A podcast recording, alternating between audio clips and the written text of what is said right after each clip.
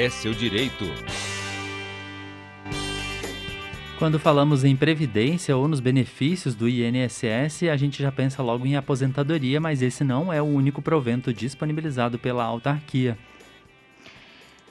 Dentre os benefícios está também, gente, a pensão por morte, mas e quem tem direito a recebê-la? Você sabe? A gente te ajuda. Sobre esse assunto, a gente conversa agora com a advogada Janaína Braga, que é especialista em direito público, com ênfase em direito previdenciário. Bom dia, doutora. Seja bem-vinda ao Jornal da Educativa. Bom dia, Giovana. Bom dia, Ronan. Bom dia a todos os ouvintes da Rádio Educativa. Então, doutora, para começar nossa entrevista, explica para a gente, né? A pensão por morte é um direito apenas da viúva? Não, a pensão por morte ela é um direito de todos aqueles que são classificados como dependente na, dependente, né, na legislação da Previdência Social. Isso é dividido por classes. Então, a primeira classe inclui o cônjuge, né, sobrevivente, ou o companheiro não, ou companheira na união estável, os filhos menores de 21 anos, desde que não sejam emancipados, os filhos inválidos ou portadores de deficiência mental ou intelectual. E existe diferença entre as duas é, deficiências e a pessoa pode portar uma só ou pode portar as duas. E ainda aqueles portadores de deficiência grave, que também se encaixam nessa, é, nessa categoria. Os enteados e menores de idade sob tutela se equiparam aos filhos, né?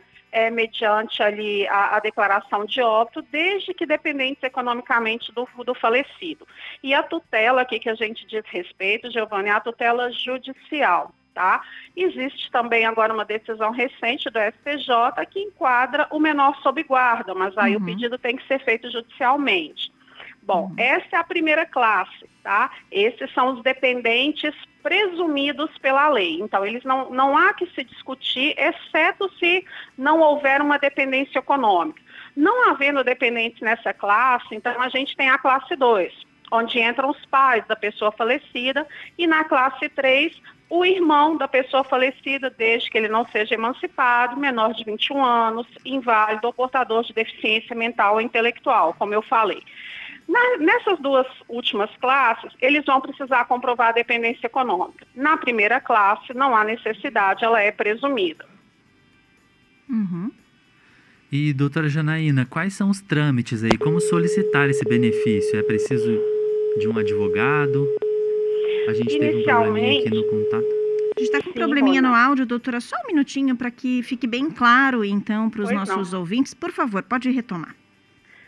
Vamos lá. Inicialmente, a pessoa pode fazer o requerimento pelo aplicativo do meu INSS, tá?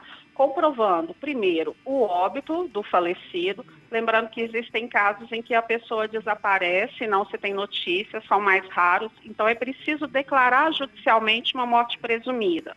Tá? Então, havendo a certidão de óbito, preenchendo os requisitos, e é preciso apresentar junto ao INSS todo o do, toda a documentação pessoal do falecido e da pessoa que está requerendo a pensão e dos dependentes. Vamos supor, havendo a mãe e os filhos menores, então ela tem que juntar a documentação dos filhos também. Tá? Em casos em que há necessidade de comprovação de dependência econômica, é, de adequação de alguma documentação, recomenda-se sempre procurar o auxílio de um advogado da sua confiança, tá? E mesmo até antes de fazer o pedido, por mais que você tenha tudo certinho, a legislação do INSS mudou e a apresentação do pedido, faltando qualquer documento obrigatório, acarreta o arquivamento do processo sem análise. E isso atrasa muito o pedido de pensão. Fazendo o requerimento até 90 dias após o óbito, você recebe desde o óbito aquela pensão. Após esse prazo, você vai receber apenas a partir da data do requerimento, exceto para menores de 16 anos que têm um, uh, um prazo de solicitação estendido de 180 dias. Uhum. E, doutora, é, e os beneficiários que recebem a, a, pensão por algum período, esse benefício, ele deve ser é, vitalício? Como é que funciona o prazo né, para o pagamento dessa pensão? Importantíssima essa pergunta que você fez, Giovana, que é uma das maiores dúvidas hoje. No caso, por exemplo, é, do cônjuge ou companheiro, tá? A pensão ela vai ser paga para quem tiver é, um casamento ou união estável inferior a dois anos, tá? E se o tempo de contribuição do, do instituidor, do falecido da pensão, né, for de menos de 18 contribuições para o INSS, esse tempo da pensão, por exemplo, será de apenas quatro meses a partir da data do benefício. E aí nós temos escalas que variam de acordo com a idade do cônjuge ou do companheiro, né? O tempo em que essa união ou casamento perdurou e que pode variar então de quatro meses, né, até é, a vitaliciedade, ou seja, até o falecimento do cônjuge ou do companheiro. Atualmente, a idade para que essa pensão seja de forma vitalícia é que o cônjuge ou companheiro ou companheira ele tenha mais de 46 anos, 47, perdão. Tá? Porque isso muda ano a ano e vai chegar uma hora em que isso vai se, se estabilizar ali na legislação. Então é muito importante estar atento. No caso dos menores, dos filhos, eles têm direito à pensão até os 21 anos de idade. É algo que se faz muita confusão por conta da pensão alimentícia, que vai até os 24 anos, né? Para quem está na universidade, por exemplo. A pensão do INSS não, ela se encerra aos 21 anos.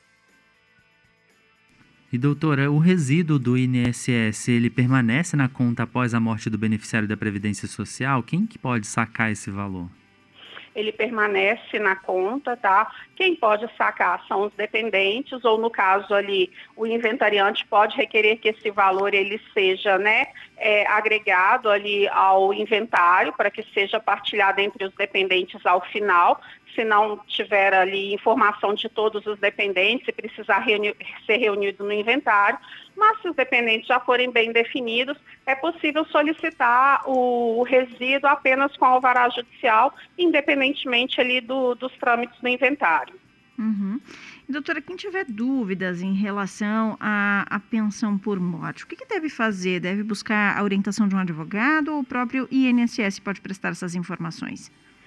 Olha, o INSS tem essas informações no site, mas como eu falei, nem todas as informações ficam disponíveis ali de forma clara, né? É apenas um resumo da, do, do benefício e dos documentos. E a gente sabe que tem uma série de pormenores ali, de entrelinhas na legislação que não estão explícitos. Então, nós sempre recomendamos que o, que o dependente, né, que tem direito à pensão, procure o auxílio de um advogado da sua confiança para estabelecer ali, de fato, o seu direito, a documentação que ele tem em mãos, a documentação que falta buscar, para que na hora que seja feito o pedido, não haja então um arquivamento do processo desnecessário e venha atrasar aí todo o, né, todo o, todo o processo de concessão da pensão. Hoje a gente sabe que o INSS está com inúmeros processos parados, tem demorado muito, então quanto, é, quanto menos erros na hora né, de fazer esse requerimento, mais rápido vai ser a concessão do pedido, que normalmente a pensão é um benefício ali que faz muita falta para as pessoas que ficaram. Tem um caráter alimentar, então tem-se uma urgência também de receber o benefício. Tá certo, doutora Janaína, muito obrigado pela disponibilidade em esclarecer essas dúvidas para a gente, para os nossos ouvintes. Muito obrigado pela entrevista. Eu que agradeço, Ronan, agradeço, Giovana. Um bom dia para todos vocês, para todos os ouvintes da Rádio Educativa. Sempre à disposição, tá? Um abraço. Um abraço, doutora, muito obrigada. Conversamos com a advogada Janaína Braga, que é especialista em direito público, com ênfase em direito previdenciário, falou para a gente sobre quem tem direito, qual é o trâmite para solicitar pensão por morte para quem tem direito aí a beneficiário do INSS.